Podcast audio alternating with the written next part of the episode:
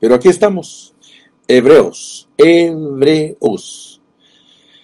No se les olvide que hebreos significa cruzar al otro lado. Hebreos significa cruzar al otro lado, significa cruzar el río. Para entender el libro de Hebreos, nosotros debemos de saber el significado de esa palabra. Hebreos, cruzadores del río. Nosotros somos cruzadores del río para heredar una salvación tan grande. Ay, qué bonitas son las figuras de la Biblia, hermano. Yo estoy fascinado, estoy encantado de poder ver a través de las figuras de la Biblia, a través de las fotografías del Antiguo Testamento, a través de los tipos, las sombras, las alegorías, las metáforas, las sinécdoques, las hipérboles. Aleluya figuras retóricas que Dios nos da para que nosotros entendamos la Biblia.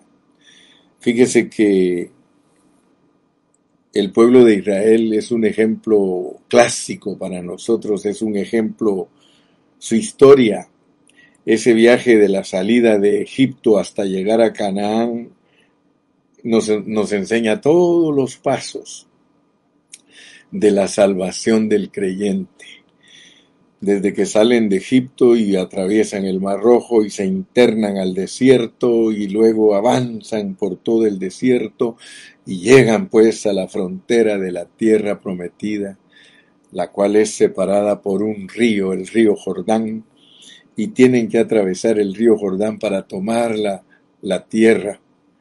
Todo eso es el viaje de el cristiano para tomar a Cristo totalmente y poder caminar en Él como la tierra que fluye leche y miel. O sea que toda esa figura nos muestra la salvación tan grande que tiene un creyente. Y fíjese, vamos a leer, vamos a empezar leyendo en el capítulo 2, porque hoy iniciamos el capítulo 2. Vamos a leer los primeros cuatro versículos para estar familiarizados con nuestra lección. Después que ya entendimos totalmente el capítulo 1, y gracias a Dios porque en ese capítulo 1, wow, se nos mostró que el hablar hijo, el hablar hijo, yo sé que tú ya me entiendes cuando decimos esa expresión, el hablar hijo o el hablar en hijo o el hablar por el hijo o el hablar en hijo eso ya lo entendimos, gracias a Dios, porque ese hablar ahora nos va a ayudar a entender para qué es ese hablar. Ese hablar es para esto que sigue, mira, por eso dice el 2, por tanto, por tanto, es necesario que con más diligencia atendamos a las cosas que hemos oído, no sea que nos deslicemos. Porque si la palabra dicha por medio de los ángeles fue firme, y toda transgresión y desobediencia recibió justa retribución, ¿cómo escaparemos nosotros si descuidamos una salvación tan grande, la cual, habiendo sido anunciada primeramente por el Señor en los Evangelios, nos fue confirmada por los que oyeron, testificando Dios juntamente con ellos, con señales y prodigios y diversos milagros y repartimientos del Espíritu Santo según su voluntad. ¡Wow! Así que aquí nos muestran eh, no solamente el inicio de nuestra salvación, sino el inicio de la iglesia, cómo la iglesia comenzó con grandes señales y prodigios y milagros y repartimientos de, del Espíritu Santo. Y después nos dice que en el versículo 5 que todo eso solo era como un taste, era como un saboreo la, iniciación de la iglesia era como un saboreo. Lástima que muchos hermanos no leen la Biblia, muchos hermanos no estudian la Biblia y especialmente mis hermanitos pentecostales, ellos como les gusta hacer énfasis que hay que ser como la iglesia del principio. Hoy a la gente le gusta ese mensaje, les encanta ese mensaje. Es que la iglesia debe de ser como en el inicio en Pentecostés, que hubieron señales, prodigios, maravillas, milagros. Hermano, si tú no estudias bien la Biblia, tú te vas a quedar estancado en los pensamientos humanos. Esa no es la meta de Dios. Mira lo que dice el versículo 5. Porque no sujetó a los ángeles el mundo venidero. El mundo venidero acerca del cual estamos hablando. ¿Cuál es el mundo venidero acerca del cual estamos hablando? Estamos hablando de de esto que sucedió, testificando Dios juntamente con ellos con señales y prodigios y diversos milagros y repartimientos del Espíritu Santo. Eso es Hechos 2.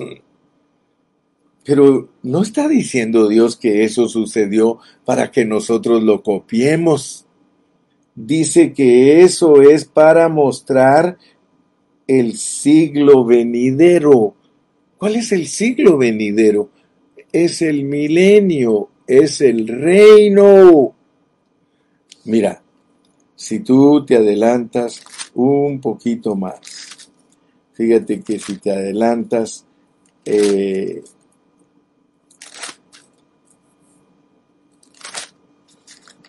si tú te adelantas un poquito más en, en este libro, tú te vas a dar cuenta que el Señor te, te dice a ti, te dice a ti algo muy tremendo. Fíjate que el Señor nos habla a nosotros aquí y nos dice algo que nosotros debemos aprender. Te lo voy a buscar porque es necesario que nosotros lo entendamos. Está en el contexto. Los poderes, para que veas, los poderes del siglo venidero, del siglo venidero. Un amigo pastor se impresionó cuando yo le leí este, Hebreos 6.5. Mira cómo dice Hebreos 6.5. Dice, y asimismo, y asimismo, gustaron de la buena palabra de Dios y los poderes del siglo venidero. Fíjate pues, gustaron. Eso es taster, taste, saborear. Saborear es gustaron. Mira, todos los hermanos que estuvieron en la iglesia primitiva, ellos gustaron, ellos gustaron los poderes del siglo venidero. Mira, dice, te lo voy a leer y asimismo gustaron de la buena palabra de Dios y los poderes del siglo venidero. O sea que mira, mira cómo funciona este asunto, porque el pentecostalismo ha hecho tanto daño en la interpretación de la palabra. Y lo más tremendo es que los ministros pentecostales se creen muy espirituales y creen que están pegando en el centro. Y cuando Dios los juzgue, les va a decir, no los conozco, hacedores de maldad.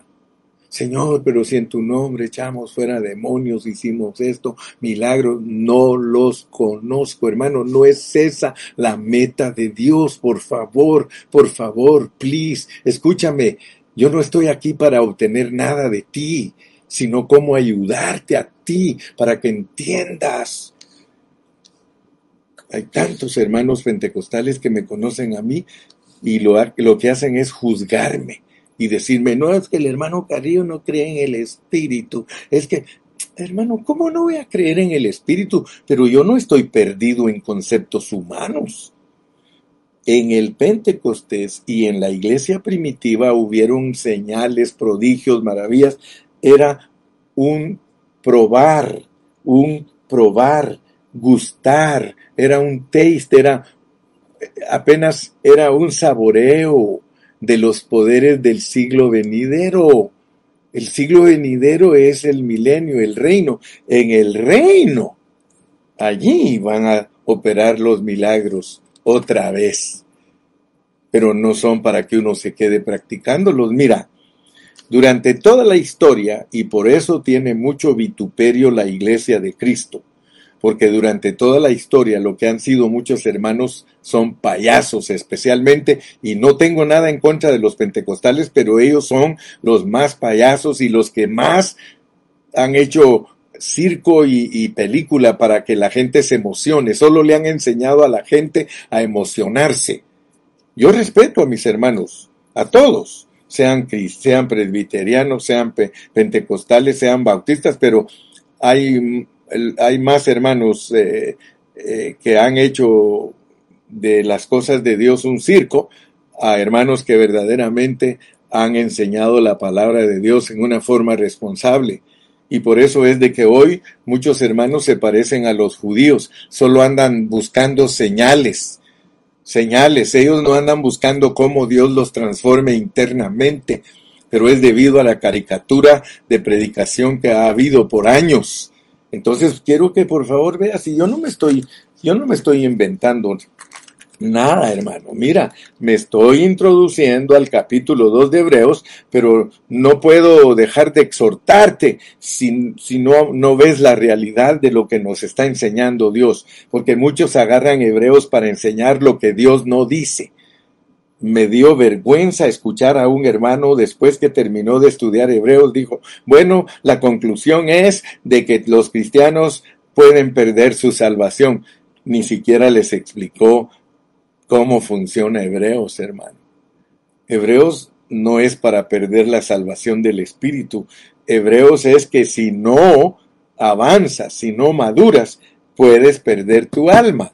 Eso sí, perder tu alma, pero perder tu alma no es que te manden al infierno y que te quedes ahí para siempre, no es que te manden al lago de fuego porque fuiste desechado por Dios, no. Por eso, como no hay un entendimiento correcto de la palabra, se enseña lo que a uno le da la gana, pero esos tiempos se acabaron, hermano.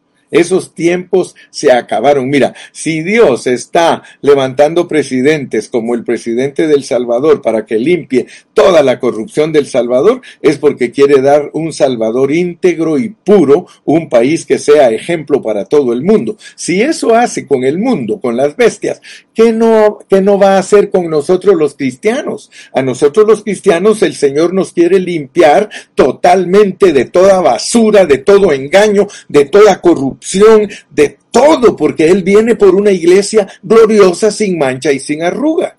Y yo no estoy insultando.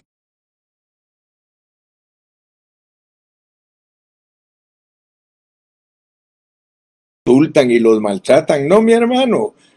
No, si tú no eres hijo mío, tú eres hijo de Dios.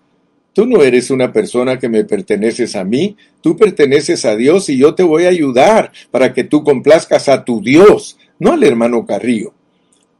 Voy a tomar un, poquito de agua. Me gusta cómo lo entiende Romy. Dice, wow, mi señor al inicio probaron y les gustó, pero en lo venidero será la realidad. Sí, todos ellos probaron y les gustó. Y lo más tremendo es que muchos ahí se quedaron, se, se descuidaron solo eh, repartiendo cosas temporales. ¿Sabes tú que todo eso es temporal? Un milagro es temporal. El Señor puede sanar a alguien de cáncer, claro que lo puede hacer, pero eso es temporal. Si mucho le alarga unos 15 o 20 años de vida. Sí, el Señor puede echar fuera demonios, eso es temporal porque vas a estar contentito sin demonios por unos cuantos añitos, pero todo eso es temporal, a pesar que son los poderes del siglo venidero y sí los podemos disfrutar nosotros, pero no nos podemos quedar operando en ellos. Al quedarte operando en ellos, entonces vas a fallar en enseñar lo que verdaderamente Dios quiere enseñar a través de Hebreos. En Hebreos nos enseña, dice, por tanto es necesario que con más diligencia atendamos las cosas que hemos oído.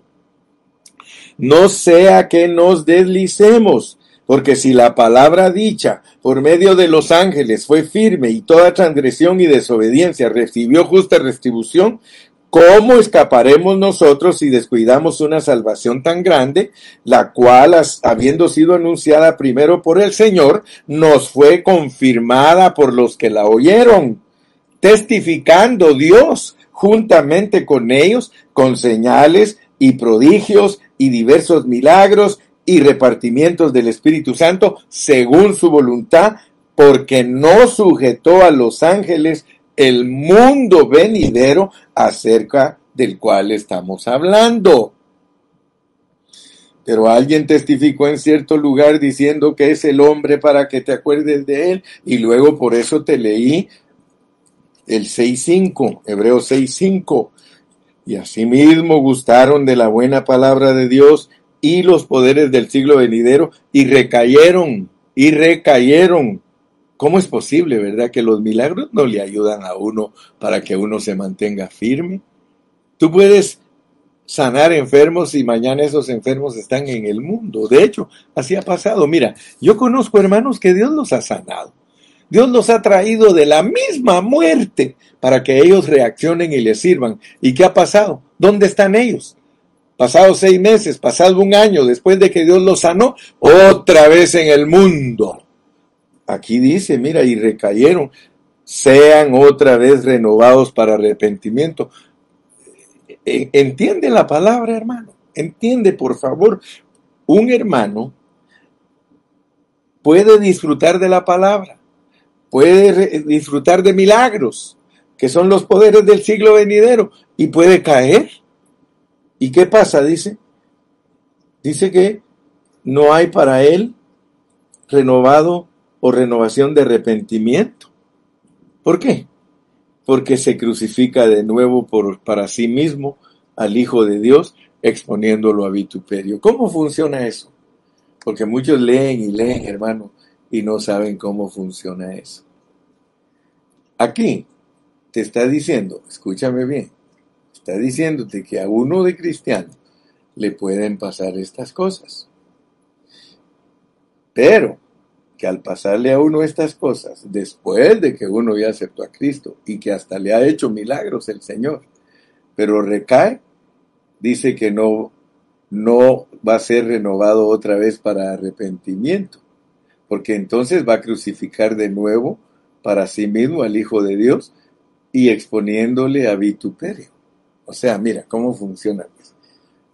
Yo acepto a Cristo un día y él me sana, me sana de una enfermedad de muerte y de repente yo caigo al mundo otra vez.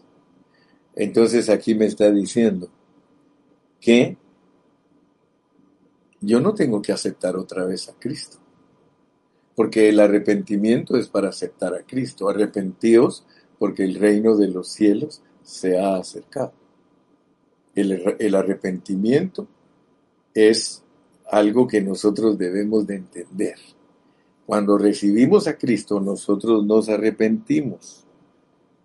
Pero si nosotros caemos, no tenemos que volver a aceptar a Cristo. Una vez acepta uno a Cristo y se arrepiente. Ahora, si tú lees otros pasajes de la Biblia, vas a encontrar que cuando tú pecas después de ser cristiano, el arrepentimiento no es para volver a aceptar a Cristo. El arrepentimiento es para volver, para levantarte. Desde que aceptaste a Cristo, tú estabas levantado. Mira, te lo voy a ilustrar para que lo entiendas y de esa manera vas a aprovechar bien el mensaje de los hebreos, porque los hebreos debemos de entender lo que este libro significa para nosotros. De otra manera será solo doctrina y teoría. Vamos a decir, te lo voy a ilustrar, cómo empieza un, un corredor la carrera. Mira pues, si un corredor sale de la meta, tú sabes que todos los corredores salen de la meta. Cuando dan un disparo, todos salen a correr, ¿sí o no? ¿Sí o no? Ok, porque quiero que entiendas el pensamiento que estoy tratando de transmitir. Porque quiero transmitir lo correcto de la Biblia, no engaños, no engaños, porque la palabra se presta para que uno engañe y para que uno con sutilezas obtenga cosas humanas. Mira pues, son artimañas, dice Pablo. No debemos de ser predicadores con artimañas, debemos enseñar la verdad. Se, se dio el disparo de salida y todos salieron corriendo. Eso significa que todos los cristianos aceptamos a Cristo y desde que aceptamos a Cristo empezamos la carrera. Te lo estoy ilustrando. Cuando aceptaste a Cristo, se oyó el disparo. Todos esos corredores, espiritualmente hablando, aceptaron a Cristo. Empezaron a correr. Diez kilómetros más adelante, se cayeron algunos. En su vida cristiana pecaron en su vida cristiana. Dice que no regresen a la meta. No vayas a regresar a la meta y a empezar de nuevo. Eso quiere decir, y asimismo gustaron de la buena palabra de Dios y los poderes del siglo venidero, y recayeron, sean otra vez renovados para arrepentimiento, crucificando de nuevo para sí mismos al Hijo de Dios y exponiéndole a vituperio. ¿Te das cuenta? que no puedes, después de correr 10 kilómetros, regresar a la meta, no hay tal arrepentimiento, no hay que volver a aceptar a Cristo, te está diciendo el escritor de Hebreos. Te está diciendo ustedes, cruzadores del río, ustedes se arrepintieron cuando recibieron a Cristo, pero ahora ustedes están deslizándose, ustedes están volviendo a la ley, ustedes están volviendo al judaísmo, y eso no se vale porque no pueden empezar de nuevo la carrera. ¿Saben qué? Allí donde se cayeron, levántense y sigan la carrera. ¿Me explico? Espero que me hayas entendido, pues. Regresemos al capítulo 2, que es el que estamos comenzando el día de hoy. Por tanto, y por eso nos dice que Él nos habla, nos da eh, el hablar divino para que heredemos la salvación, porque heredar la salvación es heredar la tierra. Y heredar la tierra es heredar a Dios. Aleluya. Dice Romy, sigamos corriendo la carrera todos hasta cruzar el río. Sí, aunque llegues enyesado, aunque llegues todo eh, quebrado, y, pero te vas a arreglar antes de cruzar el río. Al cruzar el río se te murió la carne y tomas posesión total de Cristo. Muy bien, entonces, como dijo aquel, entonces, como te venía diciendo, los cruzadores del río son para heredar la salvación tan grande. El primer hebreo que nos muestra la Biblia, vamos a leerlo, Génesis 14:13. Génesis 14:13. Anda conmigo a leer Génesis 14:13. Dice así, y vino uno de los que escaparon y lo anunció a Abraham el hebreo. ¿Te das cuenta? El primer hebreo que nos muestra la Biblia oficialmente, el primer hebreo, nos lo muestra Génesis 14, 13, y nos dice que es Abraham. Hemos tomado una información adicional y fue decir que Noé era uno de los viejos hebreos porque él cruzó el diluvio, porque hebreo es cruzador. Él cruzó del diluvio a la formación de las naciones. Eso lo hizo cruzador. Pero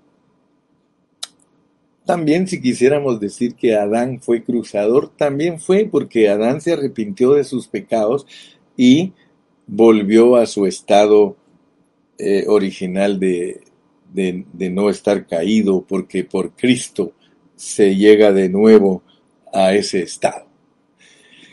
Pero también tenemos eh, que leer Éxodo para entender más de los cruzadores del río. Éxodo 9.1. Vamos a leer Éxodo 9, 1 y 13. Éxodo 9, 1 y 13. Éxodo 9, 1 y 13 dice, entonces Jehová dijo a Moisés, entra a la presencia de Faraón y dile, Jehová el Dios de los cruzadores de río. Dice así, deja ir a mi pueblo para que me sirva. El Dios de los hebreos. Así que tenemos otra referencia y el versículo 13 nos ayuda a reforzar. Dice, entonces Jehová dijo a Moisés, levántate de mañana y ponte delante de Faraón y dile Jehová, el Dios de los hebreos. Entonces nosotros tenemos que entender esta expresión. Yo estoy insistiendo en ella. Estoy insistiendo porque la carga que yo tengo es que nunca se te olvide que eres hebreo. Y todavía hay otra porción más que vamos a leer, Josué, Josué 24. Lee conmigo Josué 24. Eh, Josué 24 y vamos a leer los versículos 2 y 3. Josué 24, versículos 2 y 3. Allí dice, y dijo Josué a todo el pueblo, Así dice Jehová Dios de Israel. Vuestros padres habitaron antiguamente al otro lado del río.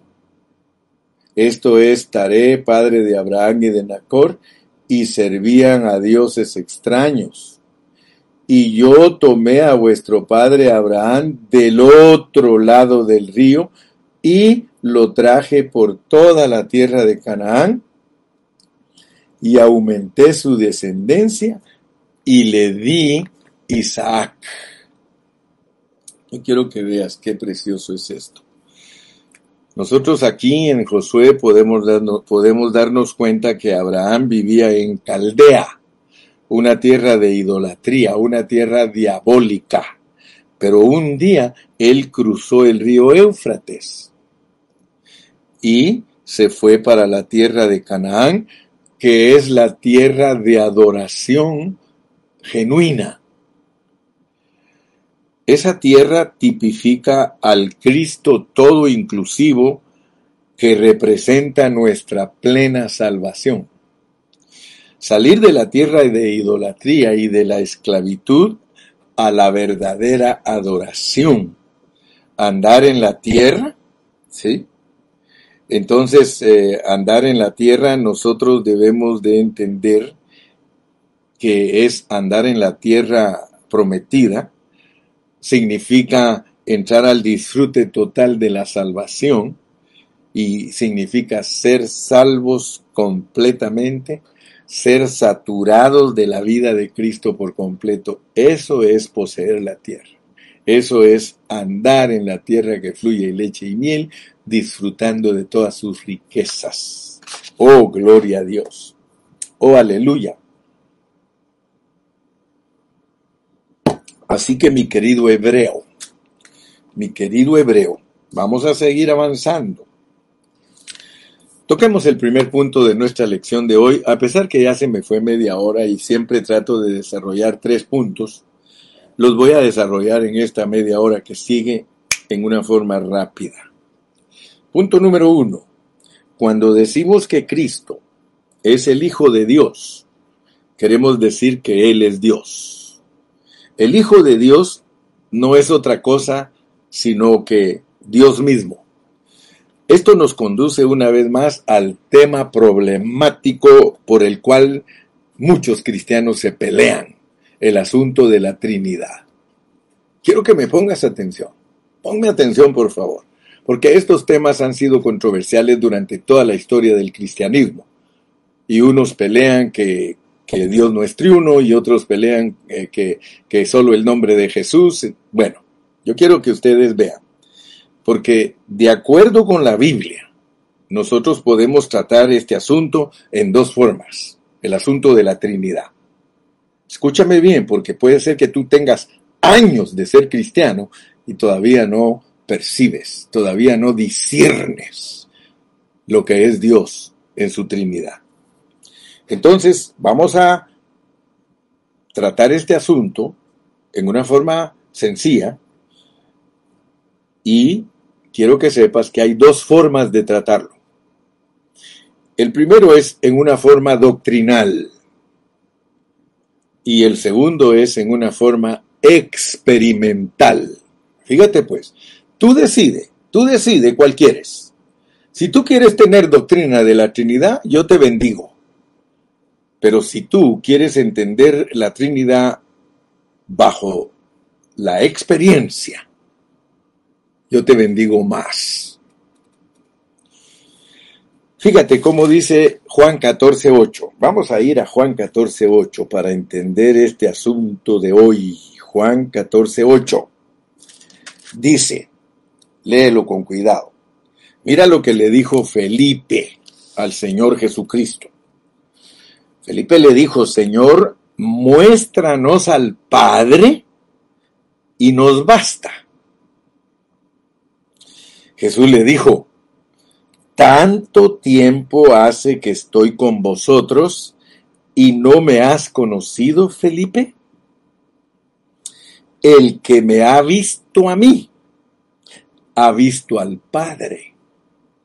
¿Cómo pues dices tú, muéstranos el Padre? ¿No crees que yo soy en el Padre y el Padre en mí? Las palabras que yo os he hablado, no las hablo por mi propia cuenta, sino que el Padre que mora en mí, Él hace las obras. Creedme que yo soy en el Padre y el Padre en mí, de otra manera, creedme por las mismas obras. Oh, mi hermano. Si tú no pones atención, discúlpame, pero te voy a decir, vas a seguir siempre siendo un cristiano ignorante, un cristiano que predicas de Cristo, que hablas de Cristo, que hablas del Padre, que hablas del Hijo, que hablas del Espíritu Santo, pero no entiendes. Fíjate pues, el Señor le dijo ¿por qué tú dices que el Padre, o más bien dicho, Felipe, ¿por qué tú dices que el Padre y tú son uno? Felipe le dice, yo quisiera ver a tu Padre. Esta es una... Este es, Felipe le estaba preguntando en una forma doctrinal. Hablando doctrinalmente, el Padre es el Padre y el Hijo es el Hijo. Por eso Felipe tenía problemas, porque él estaba percibiendo la enseñanza de padre e hijo en una forma doctrinal. Felipe tenía en su mente que él estaba hablando con el hijo y quería ver al padre. Debido a que Jesús le dijo, el padre y yo uno somos, entonces le ruega al hijo que le muestre al padre. Vuelvo a repetir, eso es doctrina. Jesús le contestó inmediatamente, pero no de una manera doctrinal, sino en una manera de experiencia. Si captas esto, no importa si no eres teólogo, a la larga es más importante entender lo que Dios te quiere revelar, porque en la doctrina no hay revelación, pero en la experiencia hay revelación. Felipe, ¿cuánto tiempo he estado con vosotros y no me has conocido, Felipe? Aleluya. Hablando doctrinalmente, le dijo el Padre, no está aquí, pero en la experiencia sí está aquí, porque yo lo estoy experimentando. Fíjese pues. Y por eso es que hay tanta opinión respecto a la triunidad de Dios y respecto al Padre y respecto al Hijo, porque no tienen la llave. La llave es la experiencia. Vuelvo a repetir, la llave es la experiencia.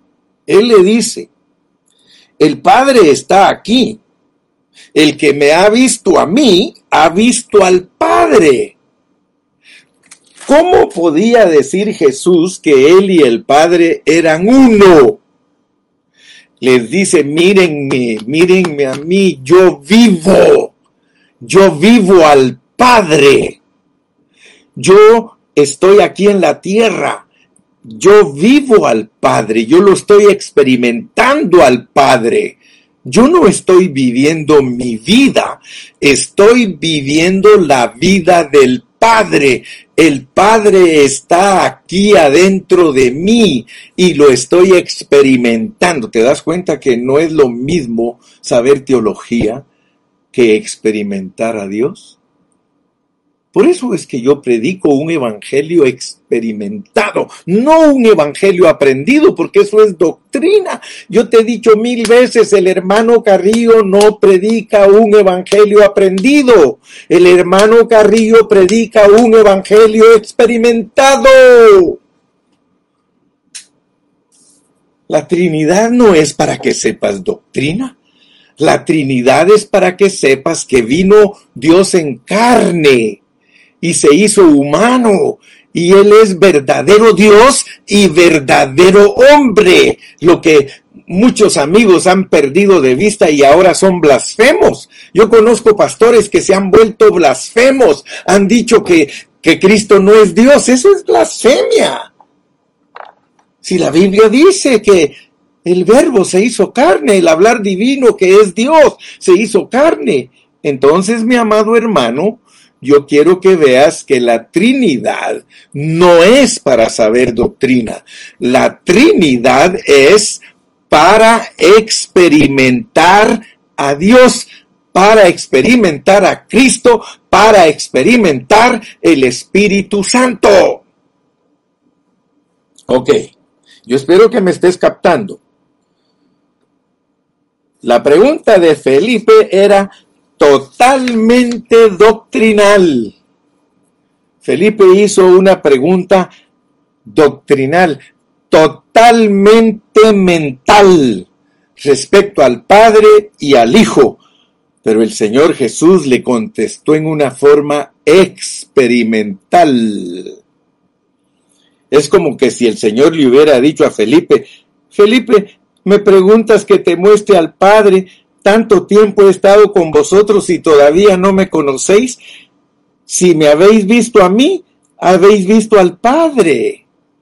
¿Por qué? Yo vivo al Padre. Yo vivo al Padre. ¿Te das cuenta cómo funciona el asunto? ¿Te das cuenta que Él no solamente era Dios hecho carne, sino que Él era un hombre verdadero? Era un hombre que estaba experimentando al Padre. Por eso él decía, el que me ha visto a mí, ha visto al Padre. Aquí está el Padre viviendo su vida en la tierra. ¡Uh! ¿Te das cuenta que esto no es para enseñanzas? Esto no es para enseñar. Por eso yo les digo, hermano, ¿de qué te sirve saber la Biblia de memoria si no sabes interpretarla?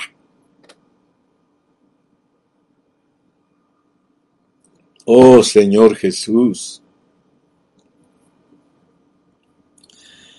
Tanto tiempo he estado con vosotros y todavía no me conocéis. ¿Te recuerdas que yo te he dicho que la victoria de Cristo fue vivir la vida de alguien más? La victoria de Cristo fue vivir la vida del Padre. Ahora, ¿cuál es la victoria nuestra? Porque a nosotros nos mandan a vivir también a Dios, pero en Cristo. Hoy día es igual, hermano. Hoy día tú tienes dentro de ti al Padre y al Hijo y al Espíritu.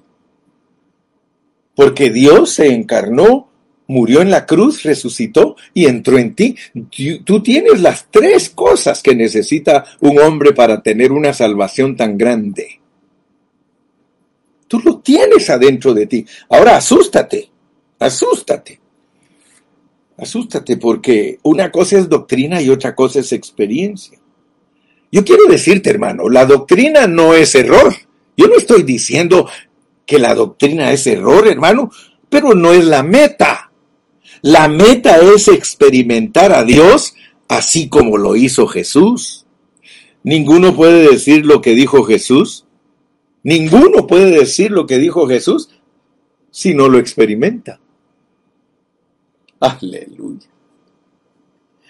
Mira hermano, asústate por favor, pero el día que tú vivas a Cristo y alguien te pregunte y te diga, ¿me puedes mostrar a Cristo? Le vas a decir, ¿cuánto tiempo hace que vivo con vosotros y no me habéis conocido? ¿Por qué crees tú que el Señor Jesucristo mismo en Mateo 24 dice, vendrán muchos en mi nombre diciendo yo soy el Cristo? Yo lo he dicho, hermano, yo he dicho que la iglesia es Cristo. Tú me has escuchado hablar. Cuando yo te digo que la iglesia es Cristo, te estoy desafiando a que vivas la vida de Cristo, para que llegues a la altura de decir, el que me ha visto a mí, ha visto a Cristo. Esa es mi meta. Mi meta es que cuando Dios me juzgue, yo le pueda decir, Padre, aquí está tu Hijo amado, aquí está tu Hijo amado, porque viví la vida de Cristo en plenitud, totalmente. Esa es la meta del cristiano, vivir la vida de Cristo. Por eso entramos al segundo punto, que es la salvación tan grande. ¿Por qué? ¿Por qué se llama salvación tan grande, hermano?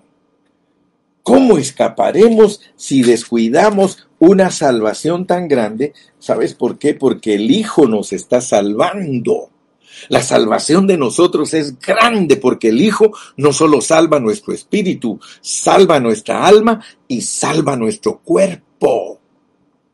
Tenemos que dejar, como dice Primera Tesalonicenses 5:23, que todo vuestro ser, espíritu, alma y cuerpo sean irreprensibles para la venida del Señor. Nosotros no podemos llegar a ser irreprensibles por nuestra propia cuenta. Tenemos que dejarnos salvar grandemente, porque el que lo logra en nosotros es Jesucristo. Y cuando nosotros le demos lugar a Él y que podamos decir como el apóstol Pablo, ya no vivo yo. Mira, Cristo podía decir las mismas palabras que dijo Pablo. Cristo podía decir, ya no vivo yo, vive mi Padre en mí. Y lo que ahora vivo en la carne, lo vivo en la vida de mi Padre. Tenemos ahora la repetición con el apóstol Pablo. Con Cristo estoy juntamente crucificado y ya no vivo yo, mas vive Cristo en mí. Fíjate pues. A Pablo le podían preguntar, este Pablo, ¿me podrías mostrar a Cristo? Y Pablo les podía decir, ¿cuánto tiempo hace que estoy con vosotros y no me has conocido. Él lo dijo, pero lo dijo en otras palabras. ¿Sí? Dijo, ¿saben qué? Imítenme a mí y yo imito a Cristo. Es lo mismo, mi hermano. Pero ahora estás descubriendo, sé sincero, a través del hermano Carrillo, estás descubriendo la realidad de la triunidad de Dios, que no es para enseñanzas, es para experiencia. Oh, aleluya. Él es Dios y es también Hijo. Y Él es Hijo y es también Dios. Dios elevó en Cristo la humanidad. Ahora Dios allá en el trono tiene al Hijo del Hombre. Tiene a un hombre que vivió la vida de Dios en la tierra y por eso le dio un nombre que es sobre todo nombre y ahora, ¿qué es lo que nos quiere dar Dios a nosotros? Nos quiere dar la herencia de Cristo. Lo mismo que Él heredó, Él heredó el nombre de Dios. Ahora, ¿qué quiere que Cristo en nosotros? Quiere que seamos sus coherederos. Y para terminar, pues, el tercer punto, el tercer punto, el cual es que el Señor Jesucristo es el capitán de nuestra salvación. el Señor Jesucristo es el capitán de nuestra salvación.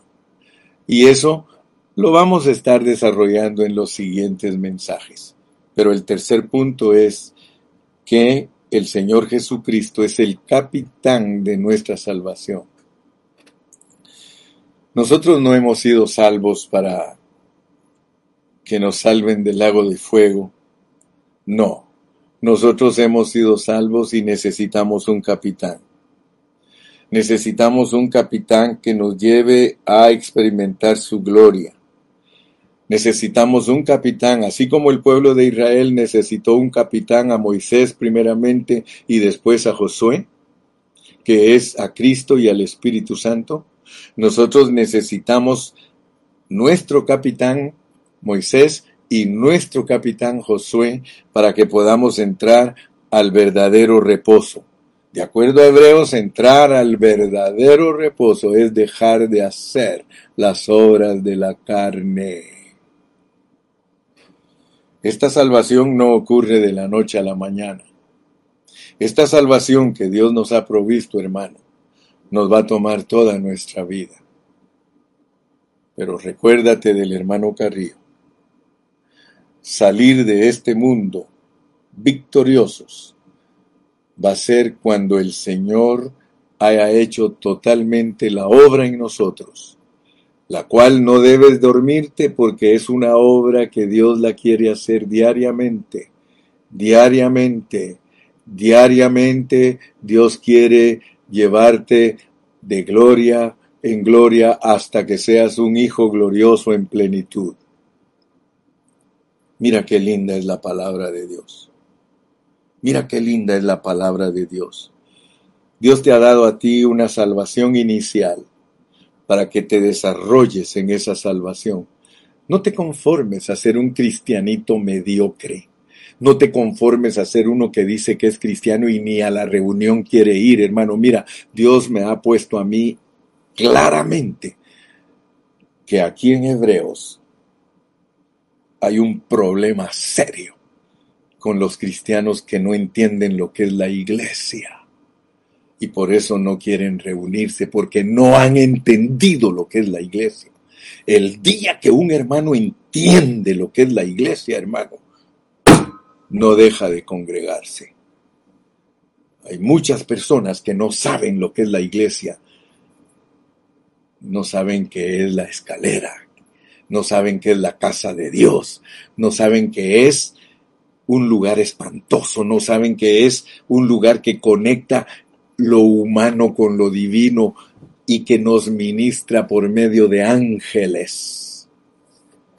Yo espero que tú te mantengas con una actitud humilde y abierto porque vamos a seguir estudiando Hebreos.